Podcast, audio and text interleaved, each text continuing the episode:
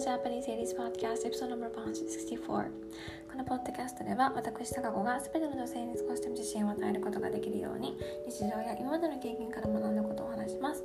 皆さんこんにちは。高子です。いかがお過ごしでしょうか？はい。とタイトルコールを終えましてあの昨日から本当に話そうと思ってたことをねあのこのエピソードでお話しします。引きずりすぎましたね、うん、はい。あのまあ女性の年齢と結婚の話なんですよ。話したかったのは。そう。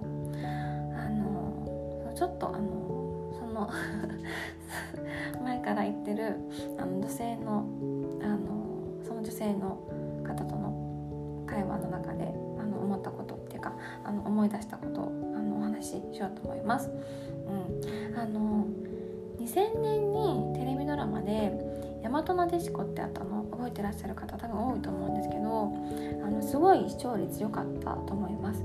私も小学生の頃見てました、うん、あの CA さんにも憧れてたのでそう毎週見てました、ん、であれ今考えると恐ろしいって思うんですよ。あのそう。そう。あのドラマが放映されて今2020年2022年になって、まあ、時代は変わったか分かんないですけど、うんまあ、変わったことを願ってますけど、うん、あのドラマの中で女の賞味期限は27歳までって言ってたんですよ。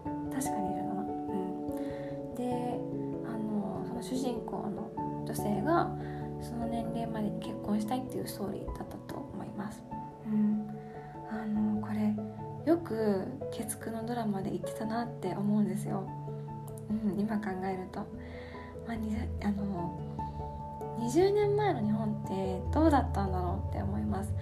その頃はまだジェンダーって言葉とかな馴染みがなかったんでしょうけど、うん、あのもし今それそれあのドラマで言ってたらパッシングだと思います。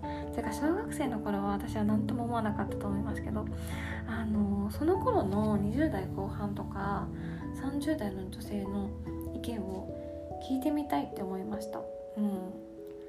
あの30代になった私があのそのドラマを見たらうんまあ絶対怒ると思います。あのうん。なんであのドラマがヒットしたんだろうって不思議です。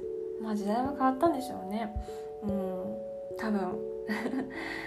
確かあのこのあの女の賞味期限についてそうあの私大学のジェンダーの授業でもテーマに上がった気がします、うん、そう賞味期限が切れたら女はどうなるのかみたいな。男になるのかとか、まあ、そんなことになるわけないんですけど、うん、あの年齢で女性を価値づけるのってうん。まあ男性か見ての話だと思うんですよ。私これがすごい嫌です。あの本当こういうのも男社会だなって思います、うん、じゃあ男の賞味期限はどうなのよって言いたくなります。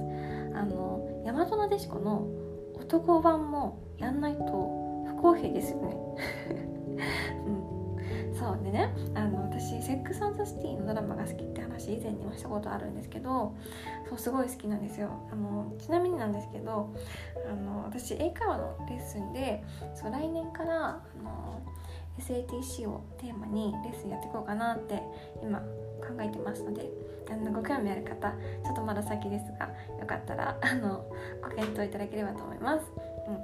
うん、ででで話を戻してあのそう私ね「セックス・アンド・シティ」のドラマで前ちょっと英語の勉強してたんですよ。あのセリフをねシャドーイングしてたんですよ。でシーズン1のエピソード1を繰り返し、まあ、何度かやってたんですよ。だからねちょっとあのセリフ覚えちゃってあのほんほんとちょっとなんですけどあのミランダっていう女性のセリフなんですけど By the time you're by the もう一回 By the time you reach your mid-30s you think why should I settle? って言うんですよ、うん、By the time you reach your mid-30s you think why should I settle? って言うんですよ30代半ばになったらなんでなんで落ち着かないといかない？もう一回。30代30代半ばになったらなんで落ち着かないといけないの？っていう意味なんですけど、うん、はい。あのこれ1998年にアメリカで放映されたドラマなんです、うん、で2000年に放映された大和なでしことの違いが面白いなって思います。かっこ嫌味。あの、うん、当時の文化を比較するとすごい差だなって思います。